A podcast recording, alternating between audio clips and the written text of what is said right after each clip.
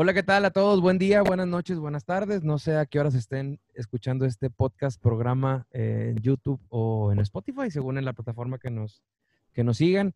Este concepto nació con la necesidad de reencontrarme con viejos amigos y bueno, pues hoy tengo el inmenso honor de poder reencontrarme con una persona que tal vez no, no, no somos los mejores amigos porque no nos conocíamos tanto, pero nos vimos muy seguido y en, una, en un lugar en donde en donde los sentimientos se salen y, y, se enseñan así como cuando un doctor está viendo, abriendo las tripas y se avientan así.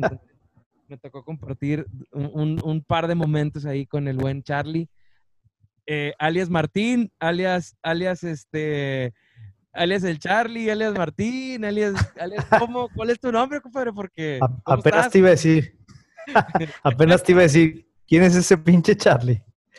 Este, Oye, no, pues este, muy bien, muy bien, mi Fer. Este, gracias por la invitación, antes que nada. Eh, pues sí, mucha raza me dice Charlie, pero de un tiempo para acá decidí cambiar por otra faceta y ponerme este nombre que es Martín Lascano. Es mi nombre de autor, de escritor. Exacto, ¿no? excelente. Y, bueno, yo te conozco, ah, eh, bueno, gracias a, tu esposa dorada, quien quiero tanto. Y, bueno, sí, perdón, perdón, porque hay también. que Salud, salud. Salud, salud, salud, porque este programa, este, de eso se trata, de echar trago. Sí, estar a gusto con la banda. Exacto, yo te, yo te conozco por, por, por Leti Adorada, este, que es tu señora esposa. Sí es. Este, quien te embarró en este proyecto, mi Charlie, porque yo, yo, lo publico en mi Facebook y digo, bueno, pues el que quiere echar cotorreo, pues véngase para acá, ¿no? Este, y ella levantó la mano por ti, entonces dijo, pues ándale, entrevista al Charlie. Entonces yo por eso te conozco por el Charlie. Pero a partir de hoy te voy a decir Martín Lascano. Porque este, pues estás escribiendo un libro. Pero vámonos por parte, Charlie. Eres de la mera Ciudad Victoria. ¿Me equivoco? No te equivocas, de Ciudad Victoria, Tamaulipas, Mataulipas, sí, señor. Pero bueno, ahorita Victoria tiene cosas bonitas, ¿no? Nada más, este, digo. Muchas. aparte es patrimonio cultural con el tema de las gorditas Doña Tota, ¿eh? Por supuesto, sí, tiene muchas cosas muy buenas, sobre todo la comida. A mi gusto, este, mejor en eh, algunos aspectos que la región montana. ¿Se te hace? Sí, sí, los tacos nocturnos, por ejemplo, son una delicia. Y también hay unos mañaneros muy buenos que se llaman Correcaminos en honor al equipo de fútbol. Ajá. Ah, fíjate, eso no les... yo cuando fui nada más probé la, la, torta de la... Ah, pero eso fue en Tampico, güey, no es cierto, le ando regando. y las tortas de la barda, que no, yo no sé qué les venden, digo, con todo respeto a la gente de Tampico, ah, pero yo no sé qué les vende rico esas tortas, no saben nada rico para, a mi gusto, ¿no? Sí. La verdad, la, comida este, de Victoria solamente las, las Doña Tota. y eso que no probaste las originales, por ahí tengo una anécdota.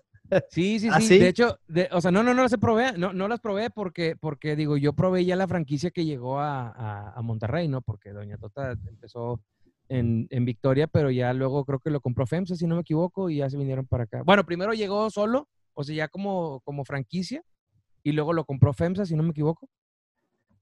Tengo idea que sí. Ajá. parece que sí. Este, ¿y, ¿Y cuánto tiempo tienes acá en Monterrey? Pues mira, me vine más o menos como a los 18 años a, estudiar la Facultad de Artes Visuales. Soy licenciado en Artes Visuales con acentuación en diseño y luego pues ya me quedé, encontré un trabajo en el periódico El Norte y ahí estuve pues por 22 años. ¿En serio? ¿En el norte?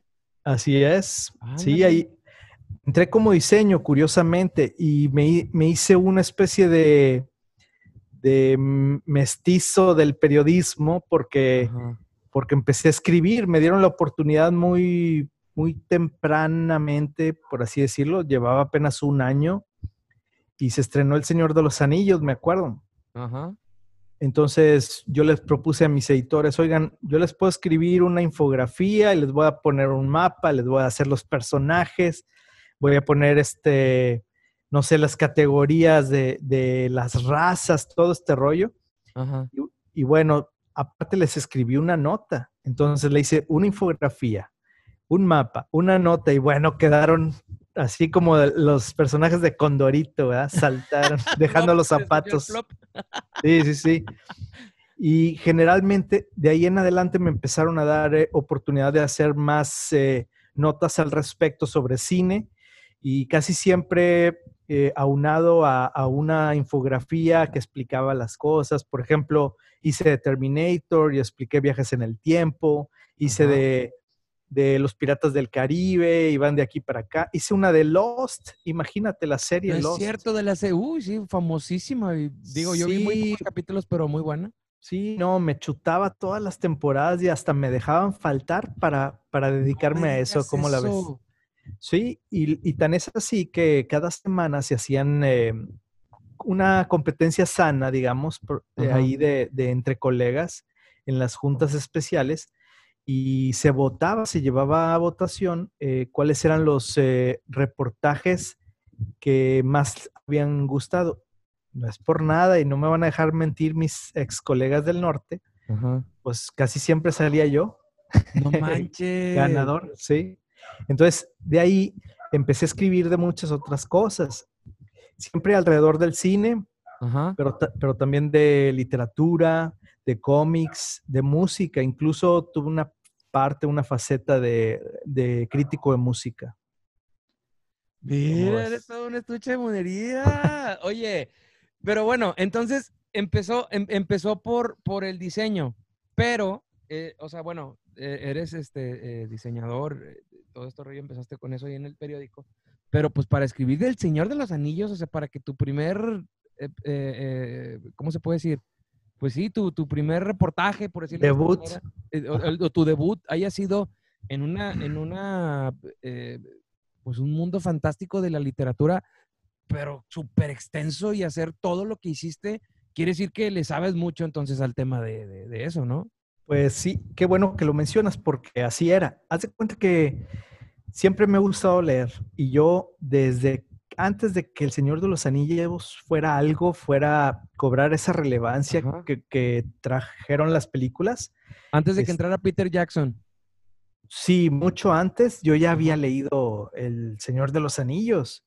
Nadie más en mi mundo, en mi vida, en mis vecinos, en mis cuates sabía que era eso. Y yo ya me lo sabía de pe a pa.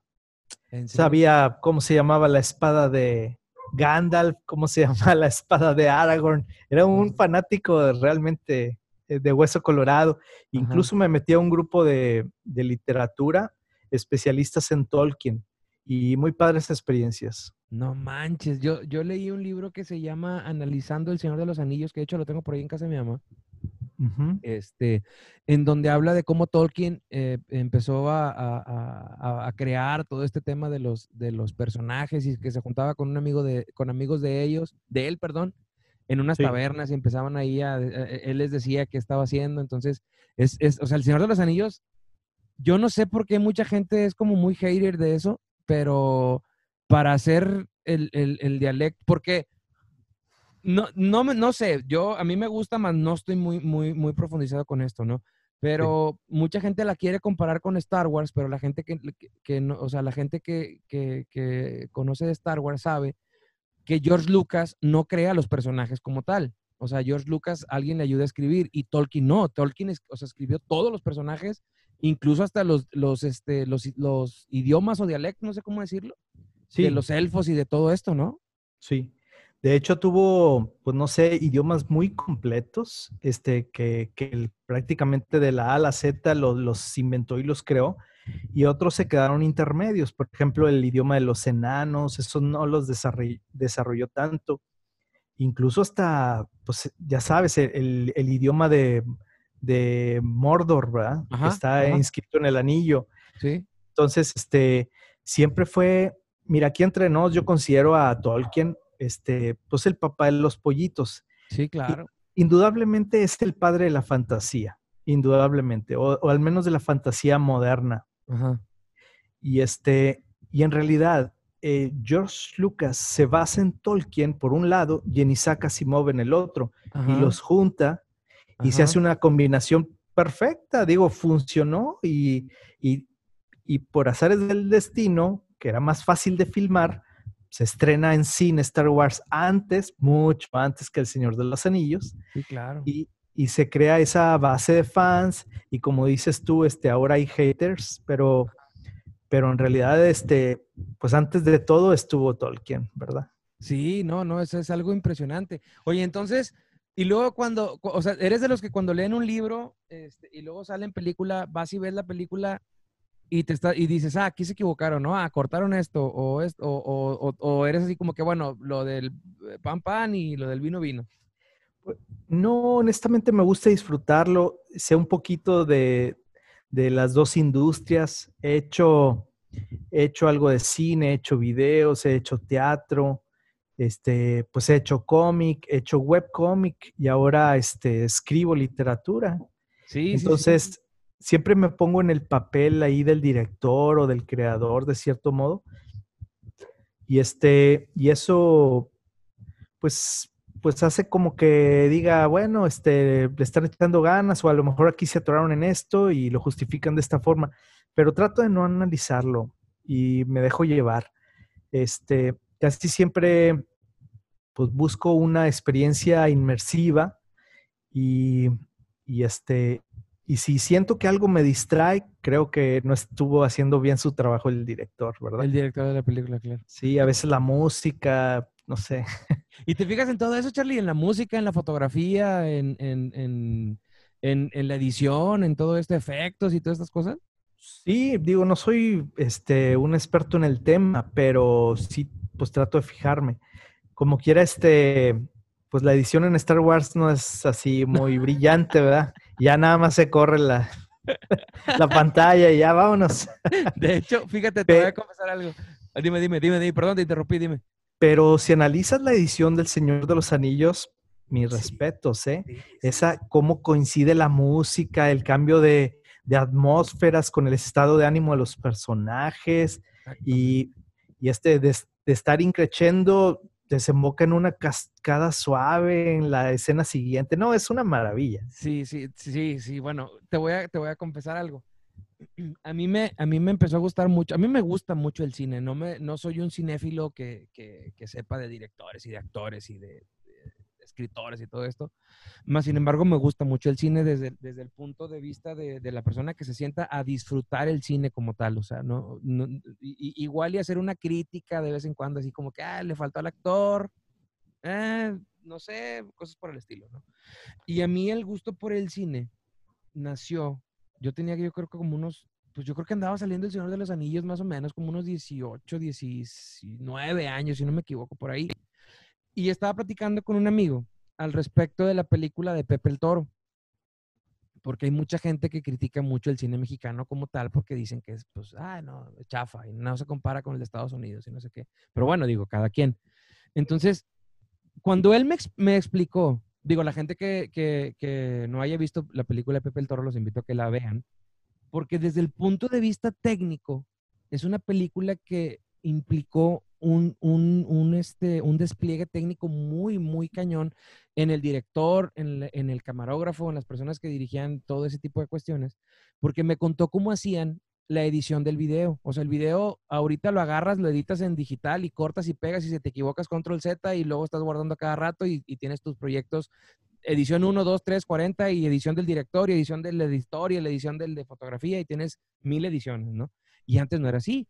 Antes había un tipo con un lente en, un, en, un este, en una lámpara donde pasaba la cinta y ahí iba cortando y pegaba otra cinta y así. Entonces, cuando me explica cómo hace esa escena de Pepe el Toro cuando le está dando un golpe y que donde daba el golpe paraban la toma, quitaban a, a Pedro Infante y ponían al otro para recibir el golpe. Entonces, cuando me explica cómo hacen esa toma técnicamente, yo dije, no manches, güey, o sea, este pedo está bien interesante, güey.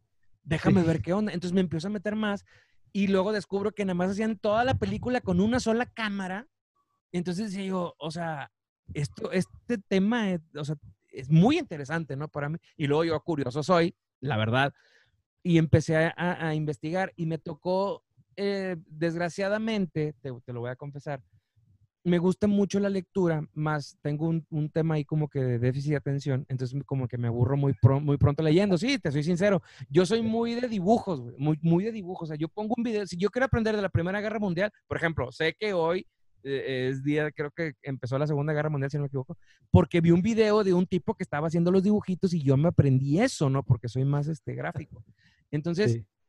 me tocó desgraciadamente no, eh, vivir en una época en donde el acceso a Internet todavía no es como es ahorita que, que, lo puedes ver en cualquier parte, ¿no? Casi creo. Este, y, y investigaba más bien por reportajes y luego me gustaba mucho meterme con el tema. A mí me encanta la música, me encanta, me encanta la música y me encanta meterme en el... A mí me gusta comprar disco todavía de, de, de es más de vinil, no, porque no tengo en dónde reproducir, pero me encanta comprar el disco porque me gusta leer los créditos y saber quién escribe la música, saber quién, quién dirige, todo esto. Y, y soy muy fan de la, de la música para, para cine.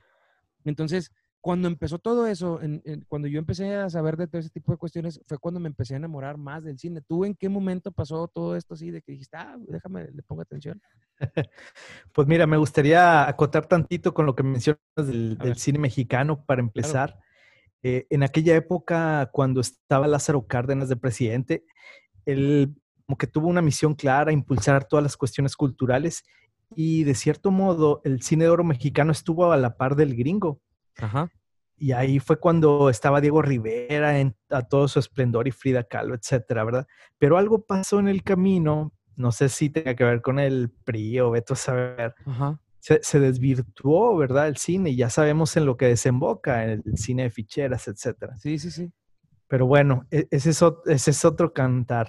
Que si nos vamos por ese lado, nos vamos a meter dos horas, Charlie, porque ese es un tema bien interesante. Sí, o sea, ya sé. saber en dónde, porque, porque el cine mexicano estaba, como dices tú, a la par del cine gringo, pero en un momento el cine gringo despunta y, y es, es esa parte donde el cine mexicano se va como para otra parte esa parte yo creo que es importante. Pero bueno, eso lo vamos en otra, en, el capítulo 2 de este, de este podcast. Sí, con gusto. Y este, y como decías, ¿en qué momento empiezo a, ver para, para el cine? Eh, fijarme en directores, en actores. Pues yo creo que cuando pues estaba saliendo de la facultad, más o menos, por ahí del 99, 98, 99, digo, siempre, siempre consumí mucho cine, pero no lo analizaba como tal. Entonces acá ya empezaba a ver compositores, directores, y pues más o menos con, con ese despunte del Señor de los Anillos, cuando empezó el cine de superhéroes con Spider-Man, digo, ya estaba antes, pero como que ahora iba más en serio. Digamos que los, los bajaron del pedestal de los calzoncillos. se, los empezaron a quitar, ¿no? En el, En el buen sentido. Este, digo, los hombres X, ya ves que muchos traen calzoncillos, pero en las películas ya no. Sí, sí, sí, sí, sí. Ya salen con chamarras de cuero y esas cosas, ¿no? Sí, entonces ahí es cuando uno dice, yo me podría vestir así. De hecho, hay una tienda que vende las chamarras de piel de Wolverine y de todas estas cosas que las vende como pan caliente, güey. sí, exacto, pero, pero en cambio usar los calzoncillos de bestia de X-Men, pues no, no, como que no. Sí, entonces este, se le empieza a dar ese giro al cine de superhéroes y también yo empiezo a, adentrarme en, ese rollo y pues fue a la par de mi carrera en el periodismo. Entonces me especialicé también en, eso, en el cine de superhéroes y en muchos otros temas ahí derivados. Y entonces, bueno, ¿tienes, si no me equivoco, dos hermanos o tres? Tengo tres. Tienes, tienes tres hermanos. Sí. Y, o sea, un hermano tuyo que, es mayor se dedica al tema del arte también, al tema de la música. Eh, y, y, tú también te dedicas al tema del arte, digo, eh, eres este, escritor y, diseñas y todo esto. Eh, ¿Por qué? O sea, ¿cómo, cómo la familia, de dónde viene ese, ese dato, esa parte artística o algo? que por cierto, le mando un saludo y un beso bien grande a tu papá, que me cae a todísima madre, Es un, es un pan de Dios tu papá, lo conozco y bueno, es otra cosa. Este, pero ¿cómo nace eso en la familia, el, el tema del arte? ¿A qué se dedican tus otros hermanos? ¿Cómo está la onda? Pues mira, es, es un tema un poco extenso, este, pero es, es curioso también, intrigante. Eh, nosotros, nuestros apellidos son Lascano y Malo. De ahí mi hermano mayor adquiere su nombre artístico, Lascano Malo, cantautor, compositor de La Papa Sin Katsu, no sé, Caballito de Mar que ha cantado Cristian Castro, eh, Hombre Ojalata, etc. Enanitos Verdes, varios artistas. Y este, y bueno, él es, eh, él empezó con la guitarra desde muy pequeño. Luego tenemos el segundo hermano, somos cuatro hombres. El segundo hermano a los 15 años era el más problemático de los cuatro y a los 15 años decide irse a, a reclutarse al colegio militar. Ajá. Hola, Don Cuco. Dios de mi vida. O Actualmente, sea, él por su propia cuenta. por su cuenta, quizá re- requería un freno en su vida o veto a saber, este, porque se peleaba cada rato fuera de la secundaria y todo ese rollo. Sí, este, se llama Pepe y eh, entonces el Pepe decide irse al colegio militar. Justo cuando está en sus primeros años de estudio, graban La Incondicional de Luis Miguel, por cierto. Ah. Entonces digo, para ubicarte en la época. Ajá, sí, sí, sí. Entonces, eh, 84, si no me equivoco, 85. Mm, No, no no, me- me, la bañé. no me acuerdo. Bueno, no, X. Ahí luego lo googleamos. Debe ser 90s, Sí, 92, sí, sí, sí, me la por bañé, ahí. me la bañé, me la bañé, perdón. Este, no te preocupes. Y este, entonces, em, pues este hermano, Pepe Militar, ahora es este capitán, capitán del ejército mexicano, ni más ni menos. ya el tercero, pues es el sacerdote, ¿no? No, no te creas. No, no es cierto. Es que el domingo, bueno, ahorita vamos a hablar de tu libro. No me quiero ir luego, luego al libro porque, porque quiero, sí quiero hablar de tu libro. Pero sí me la creí, güey, el domingo y dije, ay, No. un músico, un un sacerdote y un militar. Y dije, no manches, Los- ¿son los cuatro son- huastecos. sí, güey, ya no son los tres García, son los cuatro Lascanos, chinga. Pero conforme voy contando esa historia y siempre menciono el sacerdote, todos dicen, güey, sí, Sí se Pero la no- creen, sí se la, que Sí, sí se la creen. Eh, pero bueno, el tercero este, de mis hermanos, Alejandro, él ya se dedicó a otro rollo, más a las ventas, digamos, eh, un tipo de, de carrera o de profesión más tradicional, por así decirlo. Y bueno, finalmente yo, el hijo menor, este, pues fui vocalista de un grupo de rock, por ejemplo. Eh, he pintado murales, pinté en Ciudad Victoria alguna vez, eh, hice teatro, escribí guiones de, de obras de teatro desde la secundaria, ya me gustaba todo este rollo. Gané concursos de baile, no estás para no saber. manches. ¿Qué bailabas, güey? Pues, pues lo, lo moderno, ¿verdad? Acá, no sé. O sea, te tocó bailar el Sí, totalmente. Ken ¿Sí? Este Vanilla Ice, este, el Marky Mark, que es ahora Mark Wahlberg, todo ese rollo. ¿Quién lo viera tú? Y no estás para saberlo, pero trabajé en un, eh, cuando llegué a Monterrey, Ajá. trabajé en un grupo de ballet que le llaman aquí para los 15 años. Ah. ¡Neta! Llegabas ahí con tu maletilla y todo tirando chavo, tirando rostro. Sí, güey. Sí. Ahí nos ligábamos a las amiguillas de la quinceañera y todo el rollo. Güey, es que eso, eso es una, eso es una. Me voy a sincerar, güey. O sea, esas cosas son, ¿cómo te puedo decir? Como, Invaluables. como unas asignaturas pendientes en mi vida, güey. A mí me encanta, o sea, es- yo, a, a mí me hubiera encantado hacer eso, pero yo toda mi vida he sido gordo, güey. Entonces eres como que eh, un poquito acomplejado en ese sentido. Pero cuando la gente me escuchaba cantar, güey, ahí fue cuando dijeron, ah, cabrón, o sea, este güey sí canta chido, porque sí canto chido, la verdad. Este, pero eso que haces tú, o sea, eso que dices tú de las quinceañeras y todo eso, güey, qué chingón, qué toda madre, güey, porque, eh, o sea, era la envidia de un chingo de raza, güey. Sí, la neta, la digo, al menos de mí, si decía, pinches vatos se ligan a las viejas en dos pasos, güey. No Sí, ya mames. sé. Sí, es extraño. Me iba mejor bailando que, que cantando en el grupo de rock, güey. No sé por qué. Este, pero bueno, a lo mejor no mi grupo era un poco fresa comparado con todos los que estaban en la escena musical allá en Ciudad Victoria. ¿Qué cantabas, de- güey? O sea, más de ¿qué, qué, música te tocaba? Digo, porque tocabas en antros o no. Sí, pero nosotros componíamos l- Ah. música y letra también, este, y hacíamos, este, siempre andábamos entre héroes del silencio, caifanes, The Cure. Ok. eso era lo que le tirábamos. Ya más adelante cambió el concepto y nos metimos un poco más al progresivo o neoprogresivo, que, me- Ajá. que es mi género favorito aquí entre nos.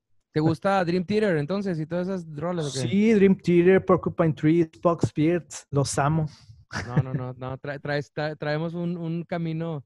Es que, es que trae, traes este cotorreo musical y en todo, Charlie. Mira quién, quién- o sea, qué chido, güey, qué a toda madre, porque, porque, ¿sabes? Hay mucha gente que se, que cuando, y, más digo, me ha tocado porque un, amigo, un muy amigo mío que ojalá algún día sin agraviar aquí pueda llegar a este podcast, eh, Oscar Hinojosa, eh, él, me enseñó a tocar un poco la guitarra. Este, pero empezamos con Oasis, o sea, em, empezábamos a escuchar Oasis y, y Wonderwall y todo ese, todo ese rock acá medio británico, muy, muy, muy a toda madre. Y yo me quedé en eso, pero este güey se fue muy cabrón con Angra y con, y con este Iron Maiden y con Dream Theater y todos esos grupos que ya eran, o sea, empezó a avanzar musicalmente, pero pues para mucha parte, ¿no? Y conocí por eso, o sea, no él, no, no él no es así, pero sí conocí a gente eh, por medio de él que, que, se, que se casan con ese, con ese género musical, güey, y, se quedan, se quedan, no, es que ya todo lo demás no vale madre, no sé qué. Y, y, yo te escuché el domingo que agarraste el pedo con José Alfredo Jiménez y, y, Juan Gabriel y todo eso. Y a mí me encanta, güey, o sea, me, me, encanta cantar ranchero y me encanta todo eso. Y está chingón que no te quedes eh, estancado nada más en una parte. Es, digo, no hablo, hablo, de ti y de la gente que lo hace. Este, porque si traes más cotorreo, güey. O sea, si no, porque después empiezas a hablar de música de grupos como Dream Theater y es como que, ah, chido, güey. Este, pues a mí me gusta el duelo y cable, güey. Y tú, ah, no, pinche naco. Y pues no es así, güey, porque pues ya en la peda agarras el pedo con lo que sea, ¿no? Sí, fíjate que Leti, mi mujer, me dice que yo soy muy raro porque estamos en una plática normal y, escuchando Spotify y la madre. Y siempre le digo, espérame, espérame. ¿A poco no esta rola está chingona? Vamos a meterla a, a una lista. Nadie hace eso, güey. Bueno, al, menos en nuestro entorno, ¿verdad? De amistades. Yo sí. Sí, o sea, eres melómano, a fin de cuentas. me encanta, güey. Eh, tengo, tengo mi grupito, este, buenos amigos que, que, a veces hablamos de música, es una de las charlas que más disfruto. Y este, y siempre estamos degustando y, y es otro boleto diferente al común denominador, ¿verdad? De la raza. Sí, este, claro. se disfruta ahí un poco más de todo y escucha esto, qué padre está y así. Sí, cuando, cuando, cuando yo platico, de hecho, cuando estamos aquí, y ahora con este tema de, de estar aquí encerrados, este, aquí en la casa, em, pues tengo un sistema de audio que me gusta mucho, me encanta tener ruido todo el tiempo, pues en la casa hay música desde las seis y cuarto que me despierto, o sea, hasta la hora que me voy y regreso y hay música y en el carro hay música, ¿no? Entonces cuando estoy con Daniela me dice, a ver, pon unas canciones de las que te gustan, ¿no? Y empiezo a poner a Joan Sebastián, empiezo a poner a Lucha Villa, eh, digo, eh, eh, Juan Gabriel, Vicente Fernández, Luego le pongo Dream Theater, luego le pongo el nuevo grupo que hizo este también, eh, Petrucci, que no, me, no sé cómo se llama, pero tocan con madre también. Entonces, Daniela se queda como que, o sea, güey, ¿qué onda? O sea, empezamos con escuchando la media vuelta de José Alfredo Jiménez y ahorita estamos escuchando Spirit Carries On de, de Dream Theater y, y, y, ya pasamos por Intocable y por El Duelo y esas cosas, ¿no? Entonces, este, eso, eso hace, yo creo que tengas como que un, un, panorama, no nada más musical y, y, en, la, y, en la plática amplio, sino en, en, muchas cuestiones, ¿no? Porque pues tienes diferentes panoramas de cómo se resuelven los problemas, de cómo, de cómo, este, pues sí, ¿no? Se vive la vida en diferentes partes. Y eso yo le digo, yo se lo digo a mis amigos, este, de hecho es un tema muy tocado en este podcast, que la gente que más viaja y, y, y, digo, ahorita agregándole también ese tema de la música, que, más géneros de música eh, tiene la capacidad de apreciar, pues no sé, tiene como, o sea, como una mentalidad muy abierta, güey, no, sé, no sé cómo explicarlo, güey, o sea, como, como que tiene la, cabeza más abierta y, y, es más, más, este, eh, eh, propensa a, a, a, encontrar como un, em, ¿cómo te puedo decir? Como ligar con la gente, ¿sabes? Porque sabes sus gustos, sus, sus, pláticas y, y, dices, ah, bueno, pues no está encasillado nada más en una sola cosa. Sí, este, fíjate, con todo lo que me decías, me acordé de una película mexicana, no sé si te suena, se llama Guten Tag, Ramón. Buenos ah. días, buenos días, Ramón, en alemán. Ajá. Pero bueno, habla de, un güey que va a dar a una ciudad alemana y se pierde y, cada vez como que se va este, absorbiendo él eh, en su soledad porque no entiende el idioma y todo ese rollo. Y genera en el espectador una angustia este, de soledad muy fuerte y de, digamos, de frialdad, de que estás en otra tierra, otro idioma, etcétera y de repente el güey está viviendo en un departamento y, em, se empieza a escuchar una música mexicana. Eso, eh, un mariachi, güey, eso causó en mí así casi, casi la lagrimita. y es, una manera como que como de que, ay, güey, nunca había valorado es, eh, esa cuestión de la música vernácula.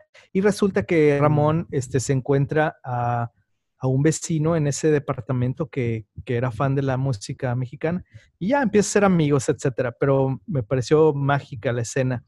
Y sí, yo pues escucho de todo un poco, este, le entro desde Pink Floyd hasta José Alfredo, obviamente, a, muchos otros que están se están extinguiendo, vamos a llamarlo así. Este, eh, hay un charro que se llama el charro Avitia, este, que me gusta bastante también todo el rollo que trae y este, y bueno, por alguna razón se han ido apagando, ¿no? Lola Beltrán, todo ese movimiento de, de, la música ranchera.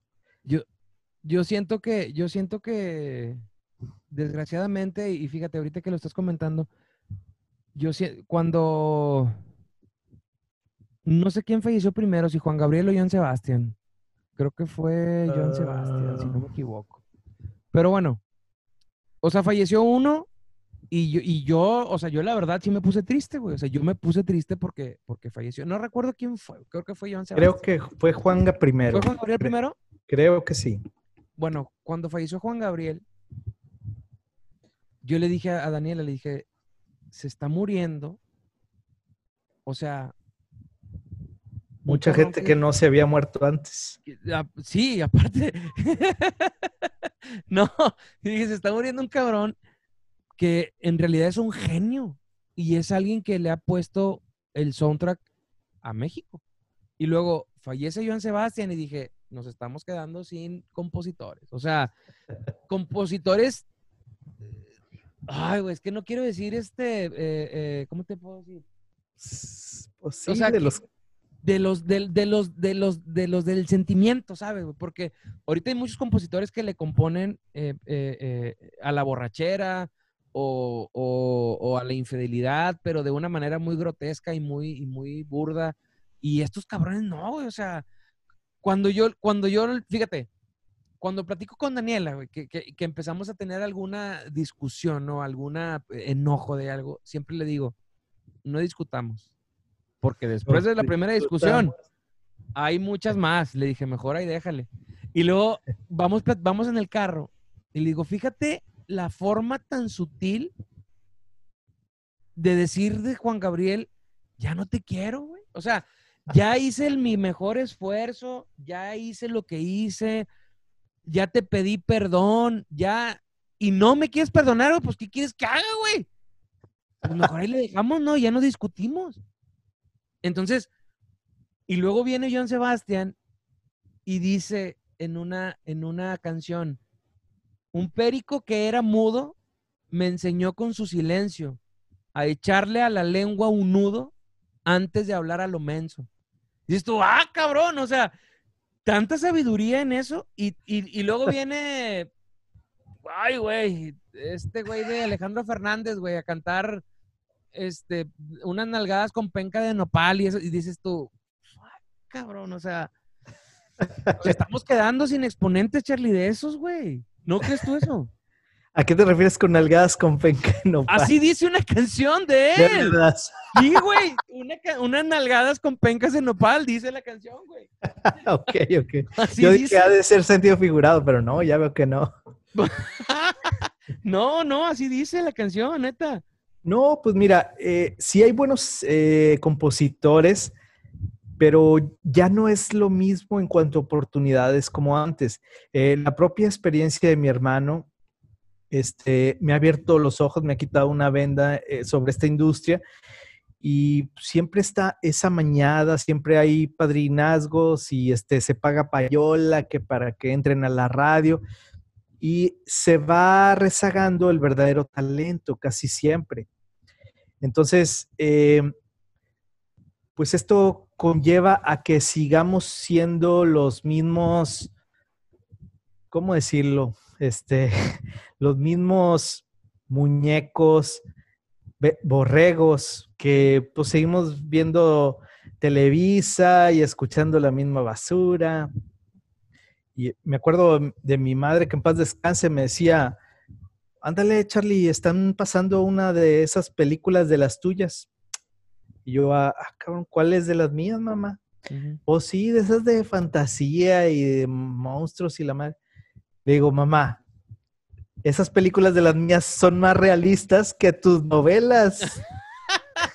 Por Dios, o sea, el, el, vato rico se enamora de la muchacha. Por Dios. Sí, sí, sí, ¿De qué se trata la cosa? Y así hemos sido educados por generaciones. La televisión nos dio la estocada final. Este, ojalá este, el diablo los tenga fuego lento a todos esos canijos. Este, y, y no solo se refleja en la televisión, digo, la música también.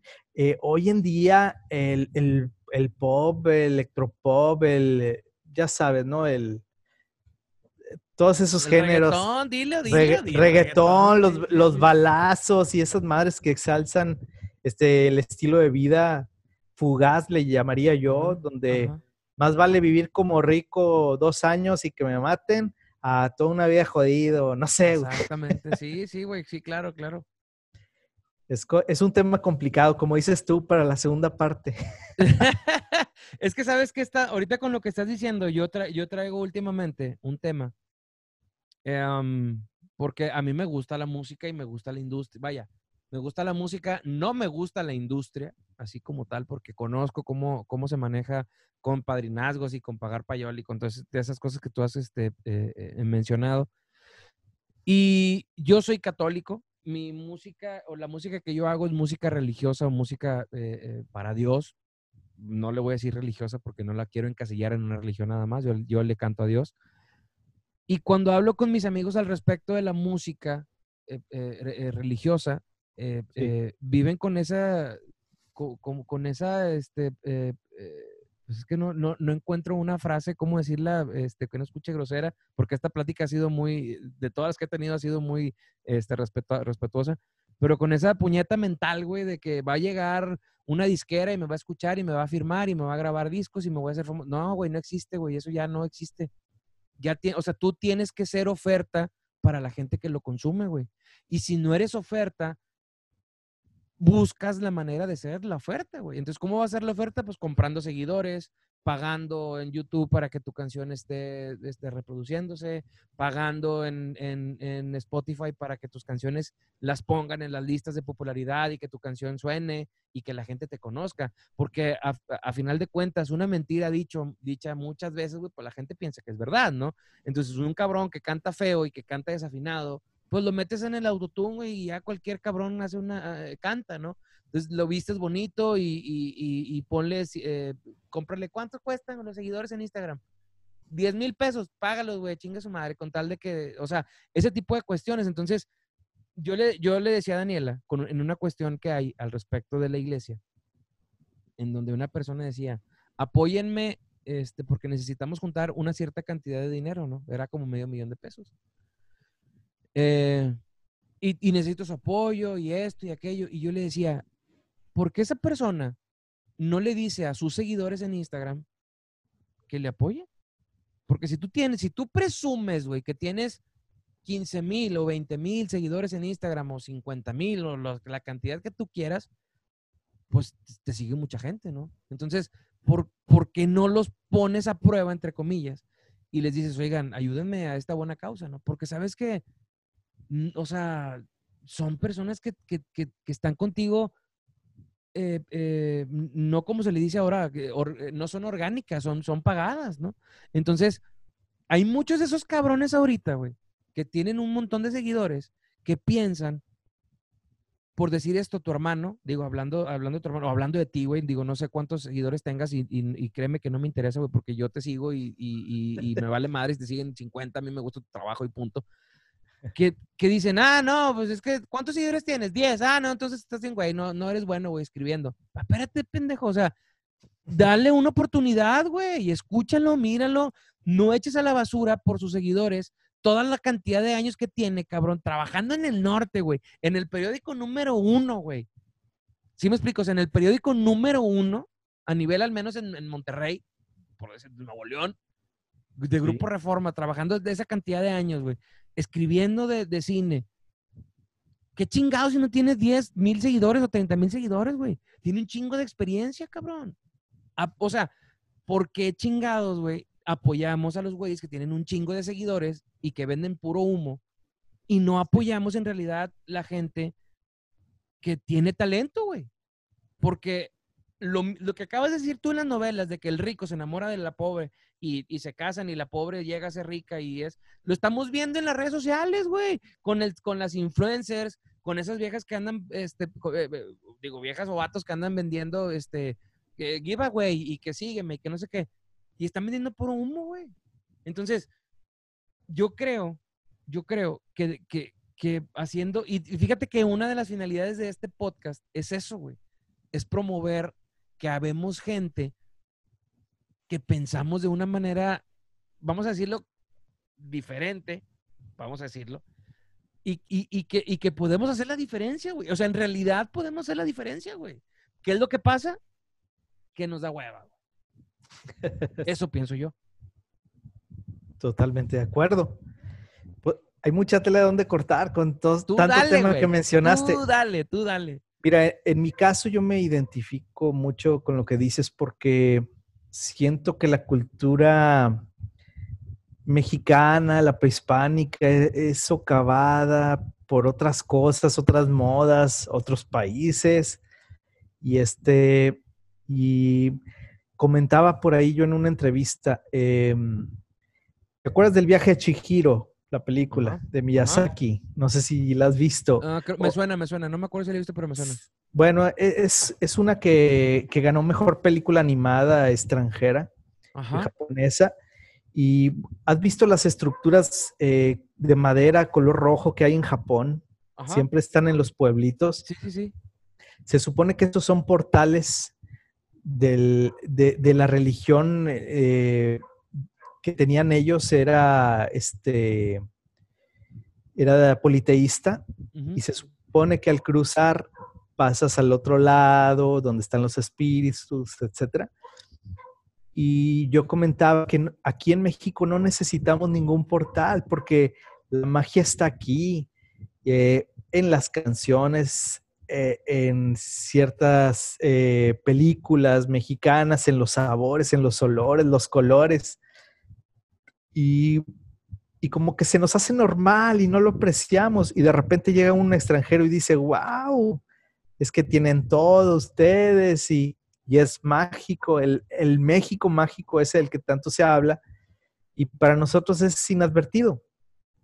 Entonces, por ponerte un ejemplo, eh, siempre vanagloriamos lo extranjero y no te vayas tan lejos. Pasa por Gómez Morín y está la Diana Cazadora. Pásate a la Macroplaza y está el, el Poseidón, ¿no? Este, el Neptuno. la- el Neptuno, perdón. Sí. Sí, sí, sí. Entonces, yo creo que hoy en día, si contratas a un escultor así, fregón, pásale, pásale. No lo había visto. Hasta que blanco. ¡Eh, cácaro! Cácaro. Ya me desconcentré. Ah. No, dale, dale, dale. Que, que, que Ahorita me está- paso una, por favor. Eh, Ya, ya que andas por ahí. sí. Sí, entonces eh, yo creo que hoy en día podríamos, el gobierno cualquiera del estado, del país, podría contratar, gracias amor, eh, a un escultor chingón, porque los tenemos. Y un chingo, güey. Y un chingo. Este, a mí me encanta la obra del maestro Toledo, recientemente fallecido, que, que hizo La Lagartera en el Museo de Historia y, y que a mucha gente no le gustó. Pero bueno, ese es otro cantar también. Entonces, tenemos escultores muy buenos que podrían hacer una versión moderna de un Tlaloc. Ajá. No sé, digo, por, por mencionarte un ejemplo, ¿no? O, o de alguna otra cosa, o, o de, o de una, o que se base en una pintura de Diego Rivera, no sé. Este, algo así más mexicano, y no precisamente la Diana Cazadora. O, güey, digo, hoy lo vi porque hoy estamos, de hecho, este programa está dedicado desde el fondo de mi alma a, a- a don Eulalio eh, eh, González el Piporro. Por- Este, porque lo tienen allá, o sea, digo, tienen su, su estatua o, pues sí, la estatua tiene ahí abandonada en un paso ahí donde sea. Y, güey, o sea, el piporro puso a Monterrey en la pinche punta del, de, de, de, de, de, o sea, de la... cabrón. Cabrón, o sea, en la... sí, güey, literalmente, o sea, y, y, y, ¿sabes qué pasa, eh, Charlie? Yo creo, yo tengo una teoría, yo, yo, yo, yo tengo una teoría. Yo le comenté, porque hace, hace, hace, este, hace algunos meses, digo, entre tantas cosas que hemos visto en la tele, güey, que ya estoy fastidiado, la mera verdad, de ver la tele. Vimos la serie de Hernán, una serie que, que, sacaron hace poco.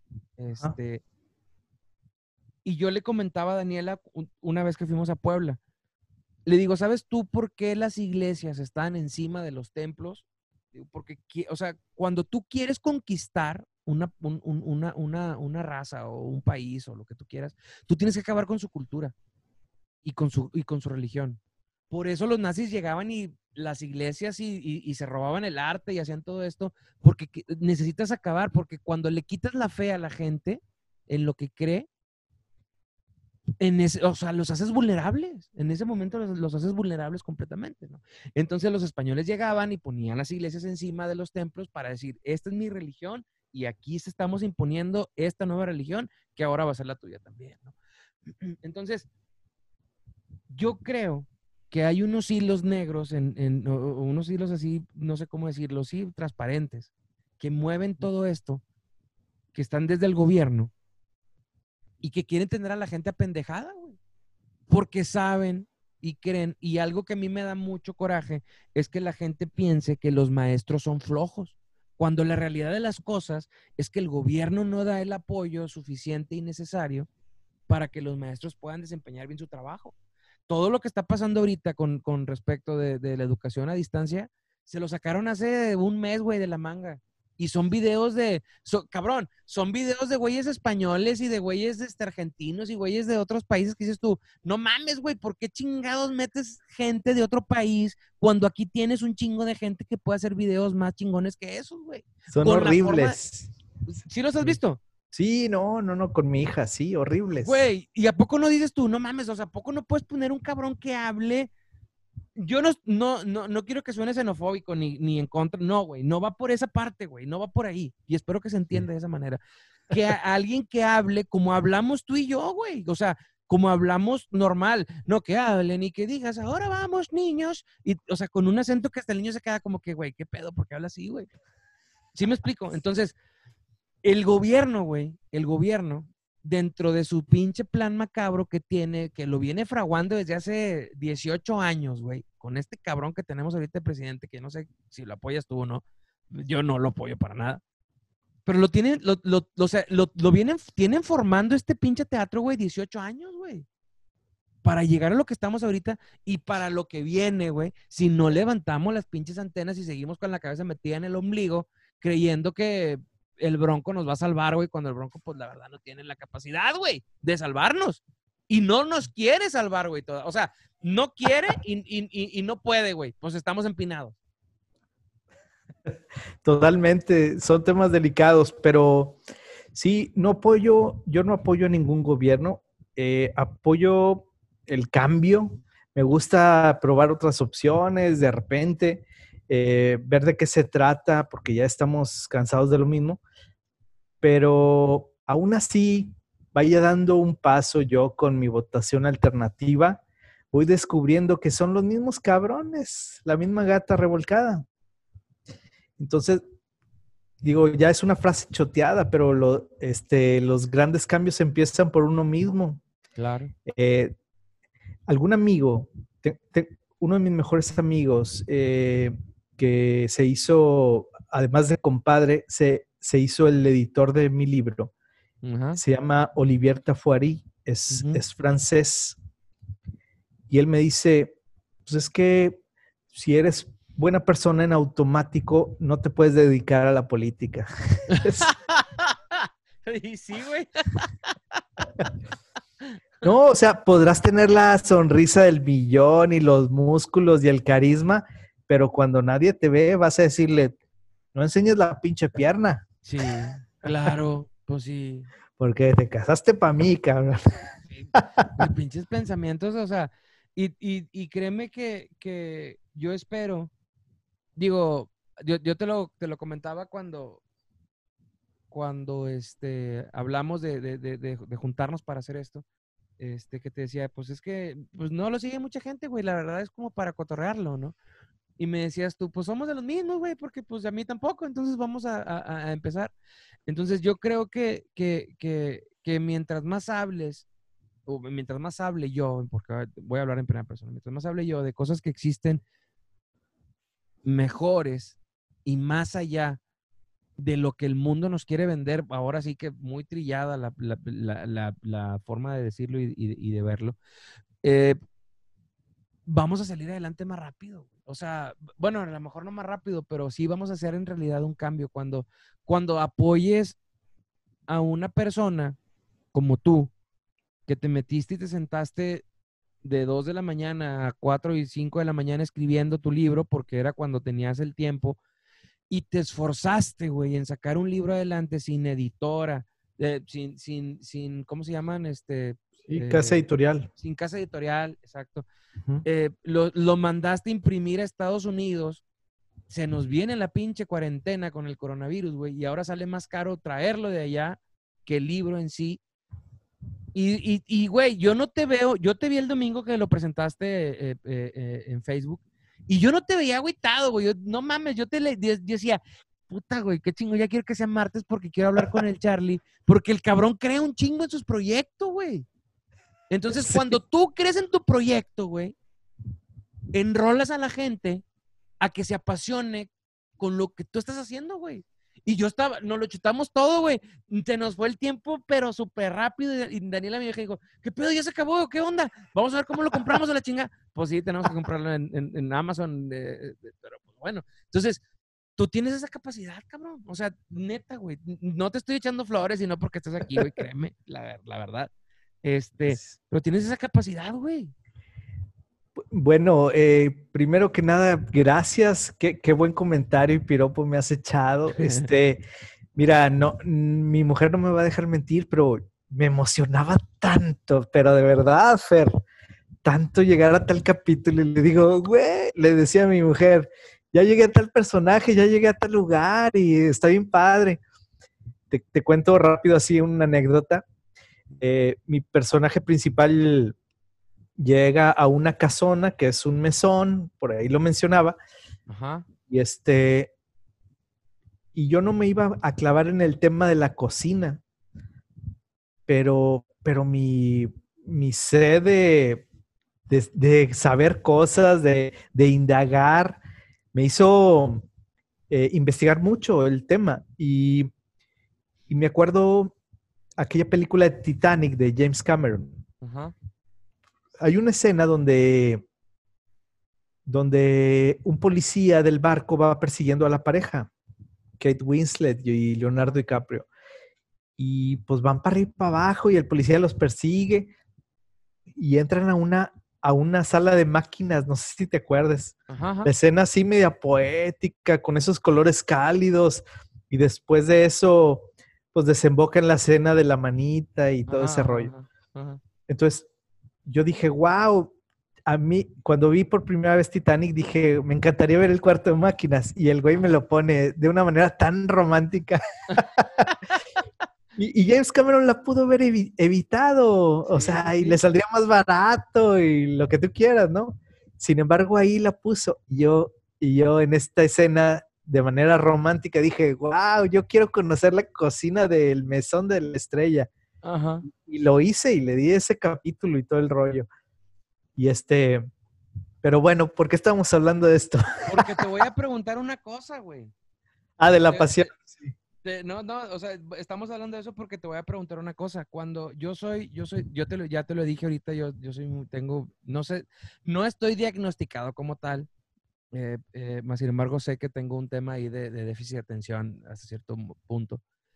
Eh, Eres hombre, compadre. Eres hombre, compadre. Sí, sí, bueno, digo, aparte de eso, güey, aparte de eso.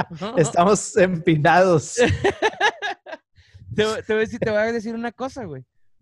mi método de supervivencia, porque, porque tú sabes, ¿no? El cuerpo se tiene que adaptar para sobrevivir y, y, y, y para seguir evolucionando.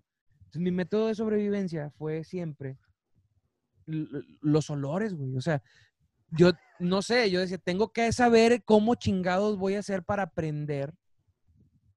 Porque ahorita, ya lo sé, güey, cómo, cómo, lo hice. Porque mi esposa es educadora y tiene una maestría en educación. Y, y, yo una vez frustrado le dije, pues es que yo estoy bien pendejo, o sea, yo no, yo no sé, yo no tengo un título de, de, universidad. Y me dijo, pero ¿por, ¿por, qué? Y empezamos a hablar de esto, así como cuando empiezas a hablar con tu pareja, güey, que muchas cosas que no sabe, pero está contigo por esas cosas, ¿no? Entonces le empecé a confesar y le dije, pues es que a mí me aburría la escuela, me aburría mucho la escuela. Yo estaba en la facultad de comunicación, pero yo quería saber cómo se usaba una cámara, cómo se Zoom, cómo editar y cómo esto. Y estos cabrones me querían enseñar la teoría de la comunicación y cómo quién fue el primer cabrón que inventó la, la entrevista y esas cosas. Yo decía, pues es que a mí no me importa, yo quiero más acá manipular. Y mi mujer me dijo eso. Lo que pasa es que tú aprendes manipulando. Entonces, en ese momento entendí y dije, ah, mi cerebro se, se, adaptó de una manera. Entonces, cuando yo me quiero acordar de algo, güey, y va a parecer broma, pero es real, yo me acuerdo a qué huele, güey. Entonces, el sábado te estaba escuchando, sí, te lo prometo, el sábado te estaba escuchando hablar precisamente de esto, del mesón de la estrella.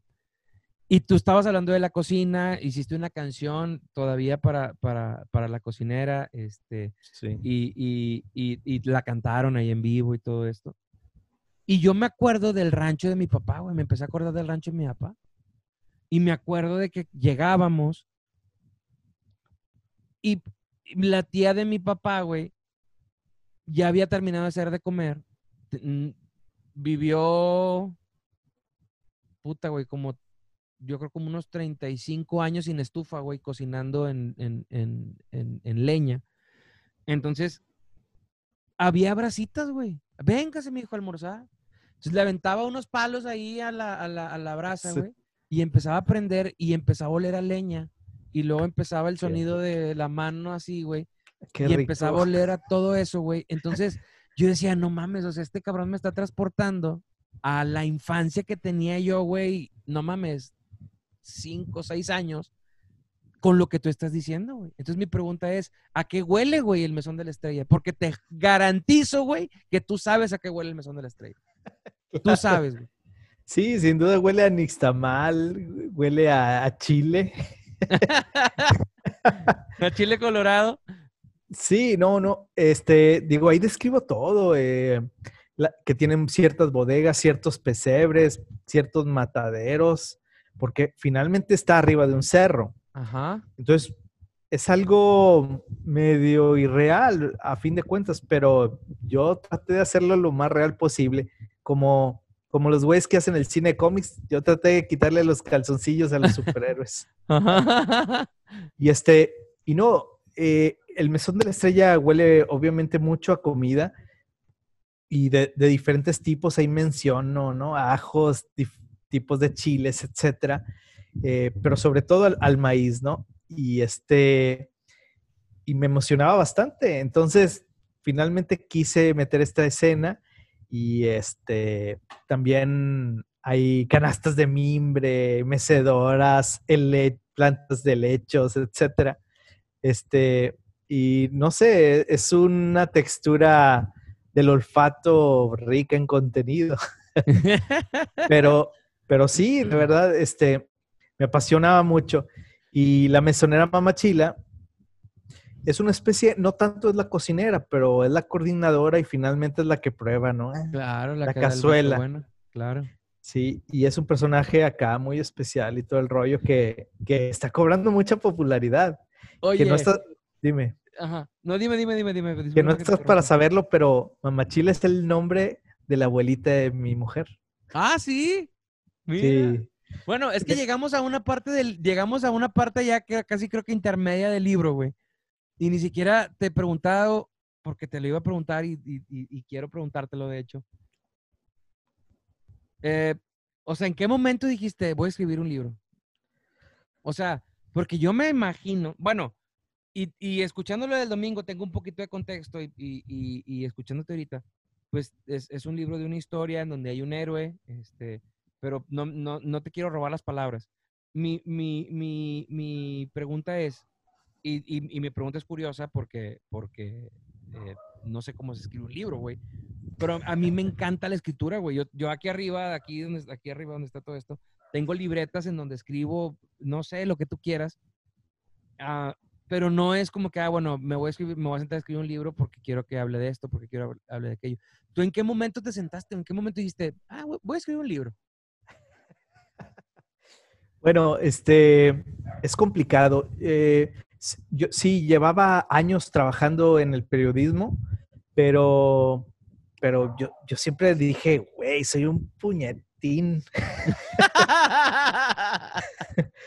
sí, digo, digo, este, cuando analizaba las cosas de que, pues me comparaba con, con Vargas Llosa, no sé, este, con Desan, con, no sé, Villoro, todos esos maestros fregones, este, no se diga Paz, Rulfo, etcétera, y Goitia. Y este, y yo decía, no, pues yo qué voy a decir, yo qué voy a aportar. Y este, platicaba por ahí que, que leí un reportaje de que una autora de, de fantasía mexicana, este, no, una autora mexicana de fantasía plasma en su novela, ganadora de tal premio, la cultura mexicana. Y pues me leí todo el libro, compadre. Entonces, hasta el final decía, y el dragón, así, aparte todo era de la Edad Media, con, sus clichés. Digo, es buena novela. Pero, pero bueno, al final de la novela, el último quinta, última quinta parte decía, y el dragón voló como el mítico Quetzalcoatl. Y ya. Y era todo lo que decía. Y era todo lo que decía la cultura mexicana. Entonces, yo me había imaginado algo tan padre, tan rico en contenido, con todo lo que tenemos, como te decía, colores, sabores, etcétera, que dije, así me paré como el Peter Pan y dije, yo la voy a escribir. Eso, chingón. Y, y, empecé a volar, cabrón. Con una toalla amarrada en calzones, así. Ahora sí en, calzon, en los calzoncillos de bestia. De bestia, sí. De X-Men. Sí, entonces de ahí empieza todo y este y fue un trabajo complicado. El primer capítulo lo hice y rehice mil veces. Pero empezaste como tal con el primer capítulo, o sea, aquí va a empezar la historia y empezaste con eso. Sí, eh, por ahí recomiendan algunos autores que, son youtubers que, puedes salteártelo y empezar con una cosa y luego te regresas y te adelantas. Pero en mi caso, yo trato de ser organizado en ese sentido. Me hice un esquema de que aquí empieza, pa, pa, pa, avanza aquí y acaba acá. Entonces lo fui siguiendo y cada vez que terminaba un capítulo se lo leía a un amigo que se llama Abraham Salas, que él es de Allende, Nuevo León, entonces está muy familiarizado con la onda del, del, rancho. Él me echó muchas porras, Fer, me echó muchas porras cuando, cuando leyó ese capítulo de la cocina precisamente. Me dijo, wow, güey, se ve que conoces todo ese rollo. Y en realidad no, pero pues lo investigo. Ajá, claro, claro, claro. Y, este, y se emocionó mucho. Y luego también se lo leía a, a Leti, mi mujer, y, este, y ahí me iban dando sus puntos de vista, ¿no? Entonces, este, pues fue, fue una experiencia muy padre eh, ir, ir entretejiendo la historia, como dices tú, de manera, como digo, de manera cronológica, capítulo 1, 2, 3 y así hasta terminar en el capítulo 32. oye, Charlie, ¿Sabes qué? Pasa, yo soy músico, güey, y, me gusta, me gusta este, eh, componer. Y, mis canciones no las saco porque digo, ay, güey, es que no se parece a la de fulano. Es que no se parece a la de sutano. Y es que no está bien mezclada porque pues no me gusta cómo está la mezcla y, y no tengo dinero para llevarla a un estudio profesional y que me la mezclen. Entonces, me di cuenta que estaba que, mi idea de la producción de mi producción, de mi, de mi música, la estaba haciendo enfocada a críticos de música, a productores y a compositores. Y no al común de la gente que la va a escuchar. Porque una vez le canté una a una amiga, o sea, tengo un par de canciones en Spotify. No manches, güey, están chingonas y no sé qué. Vaya, no son mías, más, bueno, una sí es mía. Este, qué buena onda y qué padre que no sé qué. Y, yo dije, me estoy olvidando del público que en realidad va a escuchar esta canción. Porque yo le, después le decía a Daniela, yo lo veo como una pirámide. Abajo está como que el pópulo, toda la raza. Y arriba están tres, cuatro cabrones que van a decir, ah, está chida. Ah, no, ah, más o menos. Y yo le estoy componiendo esos güeyes y me estoy perdiendo de toda la gente que hay en, en el camino, güey. Entonces, ahorita apenas, fíjate, güey, mis 36 años, güey, estoy venciendo ese, ese, este, eh, no sé, güey, ese, e, e, ese ítem que traigo en la cabeza y estoy empezando a, hacer, a, producir. ¿Tú nunca pensaste en eso, güey? O sea, ahorita que empezabas a, dijiste me comparaba con ellos, más sin embargo, no sé si lo vieras así como te lo estoy diciendo yo. Sí, eh, me identifico bastante. Eh, como te dije, el primer capítulo lo reíste mil veces y llegó un punto en que dije, voy a escribir para mí y ya no me importa. Por ahí decía Woody Allen, este, no sé la clave del éxito, pero sí sé cuál es la del fracaso y es querer darle gusto a todos. Entonces, eh, esa frase de cierto modo me hizo clic y, y dije, ah, chingue su madre, yo, yo quiero divertirme, disfrutar esto, la voy a hacer para mí. Yo creo, este, como dice eh, un amigo pintor, eh, siempre hay una pared para cada cuadro. Entonces, eh, también creo que hay un nicho muy, muy, con un gran potencial para lo que yo quiero transmitir. Eh, hay un movimiento que se está gestando, va muy, a, muy despacio, cobrando relevancia, y es la de cambiar este, la, la visión de, dónde venimos y del hacia dónde vamos y no, y no verlo como la, como le llaman, este, la conquista como tal, porque la, conquista la escriben este, los españoles y la conquista, sí, la conquista suena hasta que nos está conquistando porque lo amamos, es mejor que nosotros. No, no, fue una invasión, literal. Pero bueno, eh, se está gestando todo, todo este movimiento donde hay una propuesta en cuanto a filosofía, maneras de pensar, eh, promover eh, la cultura de las culturas prehispánicas y porque la escuela nos enseña una cosita de nada de, todo ese gran mundo y ese potencial que tiene. Y hace rato tú mencionabas algo del propósito, de, la razón de tu programa pues en parte mi propuesta literaria es eso, eh, hacer un clic y, generar un poquito de interés por temas que desconocemos muchos de los mexicanos y que ahí están, como te decía, no hay, no hace falta cruzar el, el, portal dimensional, ¿verdad? El callejón 9 tres cuartos. No, es nomás de, de abrir los ojos y verlo en la calle. Ahí está. Y literal, güey, porque hay mucha gente que viene de otros estados a vender sus cosas a, Monterrey y los ignoran, güey. Pero ven una bolsa en Zara, güey, que es la misma chingadera en 150 veces más el precio y, la compran allá. Que algo que decías ahorita que me daba, me hizo mucho sentido fue con lo del tema de Coco, güey, que, o sea, Coco, la película de Disney. Que, que, que, todo mundo diciendo que, ay, que el coco y que la güey, no mames, nunca te he visto ni siquiera llevarle flores a tus muertos, güey. O sea, no seas pinche fantoche, güey. Nada más porque anda de moda, te andas pintando. Pero bueno, o sea, digo, eso es lo que pienso. Yo soy muy grosero, Charlie, discúlpame. Oye, no, no me, no me conoces.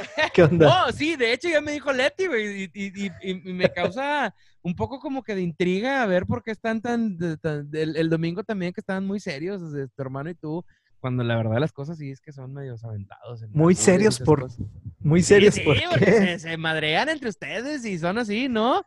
Sí, digo. No, no, no, sí, pero, pero bueno, estábamos más enfocados en el libro. Como quiera, tú escuchaste mis lecturas y no, no son este para nada formales, eh, ni pretenciosas, acá con palabras este, rimbombantes. Sí, sí, sí. Y, mi propio speech, como te diste cuenta, pues estaba lleno de chistes, algunos pegaban y otros no. Y, y, me decía mi cuate Abraham, qué, qué, bueno que rompes con el molde porque, porque ya, ya suena a desuso, o más bien ya suena que, que es caduco el que se pongan todos así bien serios y hagan la presentación de su libro y lean un extracto y esas madres. No, nunca ha ido conmigo ese estilo, honestamente. Y, y como dices tú, fue un gran reto de, decidirme ser eh, escritor y todavía es más reto decidir autopublicarme, decidir autopresentarme prácticamente, pero, pero eh, eh, lo, disfruto. Eh, una frase que me gusta, que, que creo que es mía, es la, la, felicidad no es el destino, sino el camino. Exactamente. Sí, tienes toda la razón. Y parte de la felicidad, fíjate, yo, yo, yo, lo, yo lo vi porque no tenía el gusto de conocerla. Pero me encanta, güey, me encanta verla en las fotos, me encanta ver cómo se ríe, digo, las pocas fotos que he visto de ella y cuando la conocí me encanta, me fascina, güey, ver, ver, ver cómo son los niños así de, con, con, con, su propia eh, eh, eh, personalidad y, que, y, que se, y, y, que se te quedan viendo. ¿Y tú quién eres? ¿Y por qué vienes a mi casa? ¿Y qué estás haciendo aquí? Y así es tu niña, güey. O sea, me encanta, güey. Me encanta, me encanta. Me la quería traer a mi casa y, y, Leti, sí, llévate así, despeinada, güey. Y, ay, es que mira cómo andas, déjala, Leti. Le decía, es, o sea, yo estoy viendo un niño feliz, güey, que lo dejan hacer lo que le da su gana, güey. Y eso es, es algo súper importante para que no crezcan después niños o adultos, mejor dicho, güey, traumados con, con estas pendejadas que traigo yo en la cabeza. Decir, ay, no, es que luego no le va a gustar al productor. Puñetas, en, ni en el mundo te hace, güey. No mames. traemos todos, sí, traemos todos. Son los miedos que íbamos arrastrando, es normal. ¿Y, le escribiste a ella algo? ¿A ella, a mi hija? Sí, sí, sí. Eh, pues, si te refieres a cuando nació o algo así, o, no, no, no, en el libro. O sea, en, el libro, o sea, no le dedicaste así algo como que, ah, bueno, esto es ella a esto. Ah, bueno, totalmente. Mira, e, el, libro está dedicado a ella para empezar, ¿verdad? Este, pero bueno, también a mi madre, a, Leti, se lo dedico. Este, pero bueno, hay un personaje principal. Bueno, es entre No es spoilers. No, no, no, no. Ah. Hay un personaje femenino, es una joven y ella se llama como mi hija, se llama Erandi. Erandi viene siendo amanecer en Purépecha. Este personaje viene de la, de la cultura purépecha. Y es, y es una chica aguerrida, así entrona, gallona. Me baso mucho en los personajes de María Félix, incluso. Y este.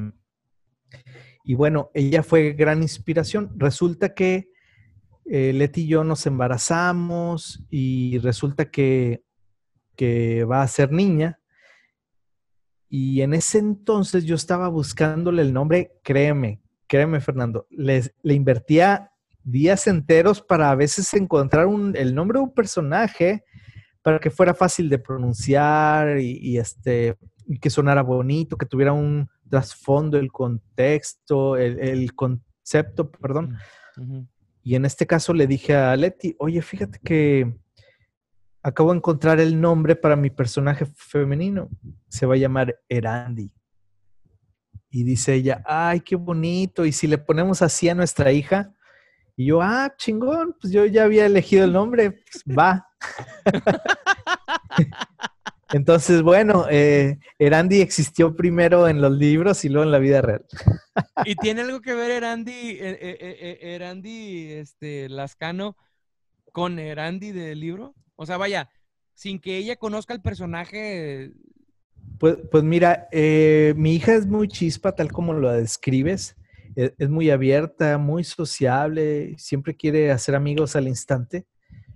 Y, también es muy intensa. Yo creo que ese es el, ese podría ser el, la característica que más define a las dos Serandis. de ser intensa. Sí, mi amigo Abraham, eh, otra vez eh, retomándolo, eh, dice que es uno de sus personajes favoritos, ¿verdad? Es una especie de Mary Jane de Peter Parker también. Ah, cada vez me estás dando más ganas de comprarlo. No, no me metí a investigar para ver si lo, si lo puedo poner en el iPad, porque sé que Amazon y, y Apple no se llevan mucho, pero quiero, quiero, voy a investigar si se puede porque sí, sí lo, sí lo voy a comprar. Lo quiero físico. Me gusta cómo huelen los libros, güey. Me encanta cómo huelen los libros. Es curioso que lo digas, pero ¿sabes cómo le entré al mundo de la literatura? Por el olfato. Qué ¿Neta? chistoso. Porque coincidimos tú y yo en eso que dices tú hay que oler las cosas. Sí, güey, sí. Daniela le da mucha risa que me quite los calcetines y los huelo. ¿Por qué los hueles? Siempre me dice, pues porque así soy, güey. O sea, huelo todo, güey. Para ubicarlos, ¿dónde los voy a dejar? Sí, sí, sí. Si no a veces digo, ah, aguanta otra apuesta. Nada, no es cierto. Eres hombre, güey, acéptalo. Así me dice Leti, ¿cómo que otra apuesta? No, hombre. Sí, sí aguantan, dale. Oye, fíjate que eh, mencionabas hace rato que de dónde sale lo, artístico en mi familia. Eh, pues, pues ni yo tengo por el lado de mi abuelo paterno, es el único que conozco que le gustan las letras, que le gustaban. Mi abuelo paterno. Fuera de ahí, ni los lascanos ni los malos les gustaba este rollo. La música sí le gustaba a mi, a mi papá, le, sigue gustando. E, él canta al estilo de Jorge Negrete. Y luego mi hermano salió músico, eh, mi hermano el militar también. Haz de cuenta, el, el primero es este, le gusta el blues y, se, mueve en, ese en esa onda del rock pop. Luego el, siguiente es norteño completamente. El que sigue es súper popero y yo soy hard rock. Eh, progresivo, sí, los cuatro bien diferentes. El punto es que los gustos artísticos, este, no los tenemos prácticamente en ninguna de las dos familias. Y para los lascanos somos como que, ah, los artistas y para los malos también. Entonces, retomándolo el olor, eh, en Ciudad Victoria no hay prácticamente librerías, o en mi infancia no había librerías, te lo juro. Había revisterías y el concepto de biblioteca era algo que nadie se atrevía a experimentar. Entonces, este, mi experiencia con los libros fue al ir a las revisterías a comprar cómics y el olor a la tinta y todo ese rollo me, sedujo y, pues hizo que me pasara de los cómics a ver acá este ladito donde olía más rico a los libros. Y ahí empecé por mi cuenta, ¿eh? A comprarme cosas, así ahorraba para los libros. Y la madre, mi mamá me dijo, de, yo no sé dónde sacaste ese gusto. y yo, pues, seguramente de las novelas de Rosa Salvaje. No, de ahí no. seguramente de ahí no. Oye, Chali, ¿te acuerdas cuál fue el primer disco que compraste? El primer libro, perdóname, que compraste. El primer disco se llama... Eh, bueno, el primer disco y el primer libro perdóname, el primer libro se llama La princesa prometida. Ajá. Este, ay, siempre patino con el autor, es un norteamericano.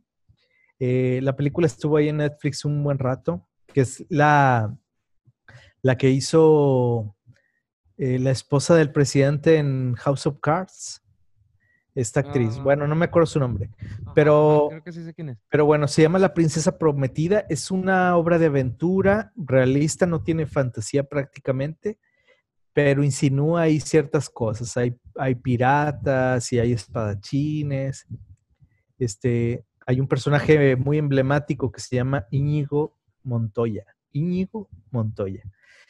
Este, que siempre busca la venganza de aquel que mató a su padre, etcétera.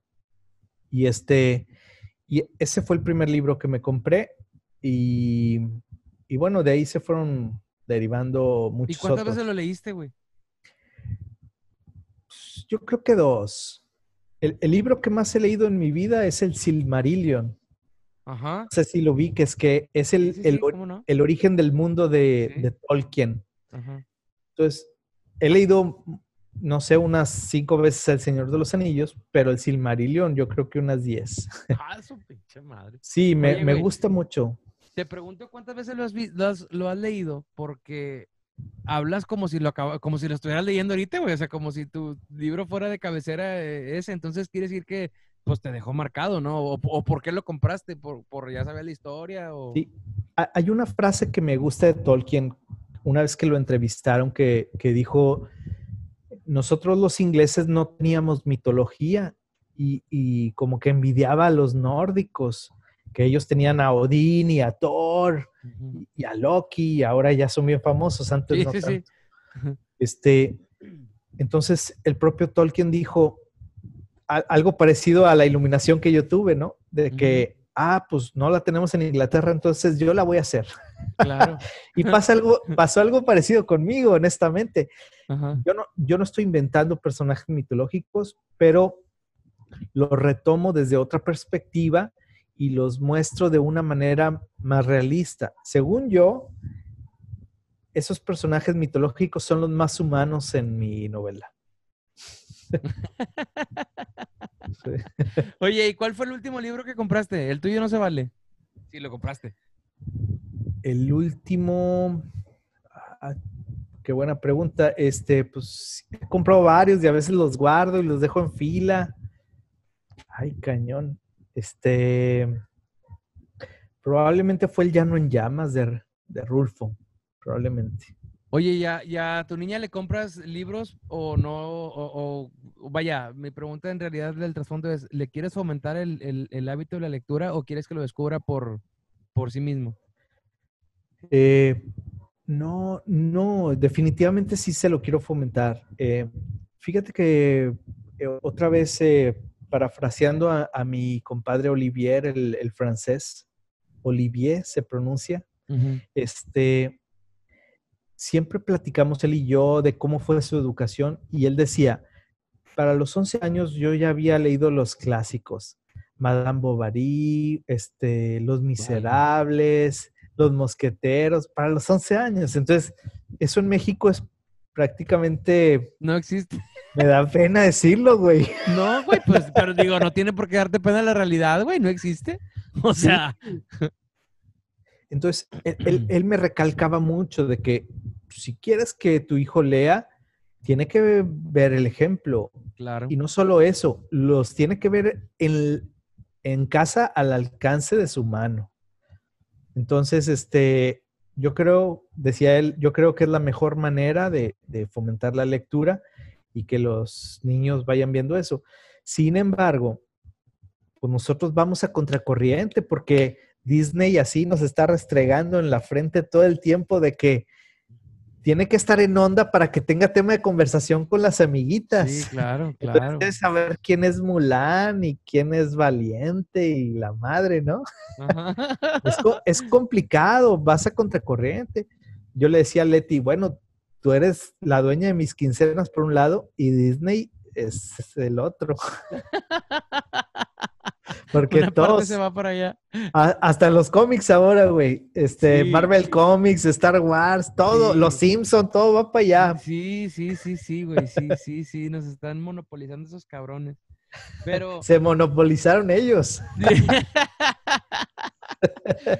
me queda, me queda algo muy, muy, eh, digo, que he refrendado con el transcurso de los invitados que he tenido en este programa, güey. Que entre más leas, más conoces. Entre más viajas, más conoces. Y el conocimiento te da una perspectiva muy diferente de lo que, de lo que es la vida y de cómo puedes resolver y de cómo puedes impactar, porque con el conocimiento que tienes te da una responsabilidad, como decía el, el- buen tío Ben, un, un- un- un gran poder trae una gran responsabilidad. Em, y, y me queda mucho esto de, de esta conversación contigo, Charlie, porque conoces mucho. De hecho, cuando platiqué con, con, con Let, dos líneas, güey, o sea, dos, tres líneas que, que, que, que- intercambiamos ahí por Messenger. Este, me decías que trae, el Charlie trae mucho cotorreo, te puede hablar de política, de esto y de esto. Y yo, bueno, pues, bueno, vamos, a, vamos a investigarlo, ¿no? Generalmente no soy una persona que se quede con la impresión de otra gente este, que, que le cuenten de esa persona, ¿no? Y, y me gusta conocer a la gente. Entonces, em, yo te garantizo, güey, yo te garantizo que, que, que cualquier cosa que esté dentro de mis manos para que yo pueda apoyar tu obra, para que yo pueda apoyar lo que tú haces, cuenta con eso, güey, porque, porque son palabras y son cosas que la gente merece la pena escuchar y merece la pena conocer desde el punto de vista real, no del punto de vista comercial, porque ahorita con todo este, este tema de los pueblitos mágicos y, y de que me, vamos a un pueblo mágico y, y, vas y te quedas en un hotel cinco estrellas en, en, en un pueblo mágico, güey, dices, no mames, o sea, no vienes, o sea, estás bien empinado, güey, tienes que meter, o sea, te tienes que meter a donde la gente cocina y terminas comiendo ah, es que soy vegano y yo no como este, eh, esta, no mames, güey, cómete unos pinches huevos estrellados con manteca de cochino y, y, frijoles refritos y tortillas de nistamal, cabrón, para que sepas lo que sabe este pedo. Este, entonces, con lo que tú estás haciendo, güey, me queda muy claro que, que, que, se va a lograr ese objetivo porque, porque, porque lo estás haciendo muy honestamente, en primer lugar, o bueno, no, en segundo lugar, porque en primer lugar lo estás haciendo con mucha pasión, güey. Se, se, te nota muy cabrón la pasión en lo que, en lo que hiciste. Y es, y es como, eh, eh, ahorita estás como, como Rafiki enseñando a Simba, güey, así orgulloso de tu libro, güey, así como, miren, güey, este es el cabrón que va a reinar todo este, este, esta sabana. Otra, otra vez Disney, déjame en paz. Conozco a tu padre. Disney. Chingado. Hay que sacudirnoslo. sí, güey, sí. Por eso hay que comprar tu libro, güey. Leyendas de Terraplanta. bueno, es que la versión de Terraplanta es el, mensaje ecológico, pero en realidad se llama Leyendas de Terrapantla. De Terrapantla, perdón, de Terrapantla. pero el libro se llama. Em, no me digas. El, subtítulo. Sí. Ah, Cantos. Sí. ¿Vas bien? ¿De vida? ¿Caliente, ah, caliente? Cantos de vida a la muerte. De vida y muerte. De vida y muerte. Cantos de vida y muerte. Sí. Eh, empiezo el libro cuando nace mi hija, termino el libro cuando fallece mi madre. Y de ahí viene, viene este subtítulo. ¿Cómo ves? Qué buena onda, Charlie. Qué buena onda. Me, me, me, divierto mucho y, me encanta conocer gente como tú que, que tiene mucho cotorreo, güey, y, y, y, que, y, que aparte de tener mucho cotorreo, güey, porque hay mucha gente que tiene mucho cotorreo que es muy mamona y que no lo comparte, güey, que te ve para abajo diciendo, ay, pinche ridículo, güey, no sabes hablar, y la madre. No, güey, tú lo compartes, güey, y eso está chingón. Necesitamos promover una cultura y valores así como los tuyos, güey. Me da muchísimo gusto platicar contigo, güey, la verdad. No, gracias, es un placer. ¿Qué, qué te puedo decir? Yo puedo continuar aquí, güey. Eh, yo también, güey. Yo también.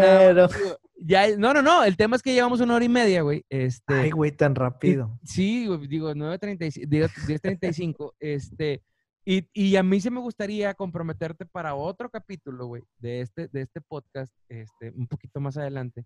Y, no nada más otro capítulo de este podcast, invitarte porque voy a hacer un podcast con todos los invitados que llevo hasta, o sea, hasta que haga ese, ese, capítulo, que creo que van a ser 10, este, y participar todos y hablar cada quien desde, desde su punto de vista qué opina respecto de dos, tres temas que vamos a poner ahí sobre la mesa.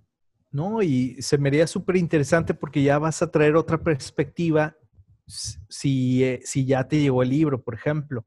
Sí y vas a tener otras preguntas, eh, porque tiene, fíjate que ayer en la presentación, o ayer cuando la hice, no me acuerdo, este, hablé del, de un tercio libro, ¿eh? Porque ya no quise revelar más. Oye, ¿no te pasa como yo, güey, que cuentas el final de los chistes? ¿Cómo? Sí, güey, o sea, yo cuento los de repente estoy contando un chiste y cuento primero el final y chinga, ya se me cebó el chiste porque, o sea, lo conté mal. ¿No te pasa así como que a ti se te ha salido como que en qué se termina o algo así por el estilo? No, no, no, ah, es que a mí me contaron uno hace poco, no sé si empezaron por el principio o el final, pero me dijeron, te voy a contar un chiste que se te van a caer las nalgas. Ah, ya te lo contaron.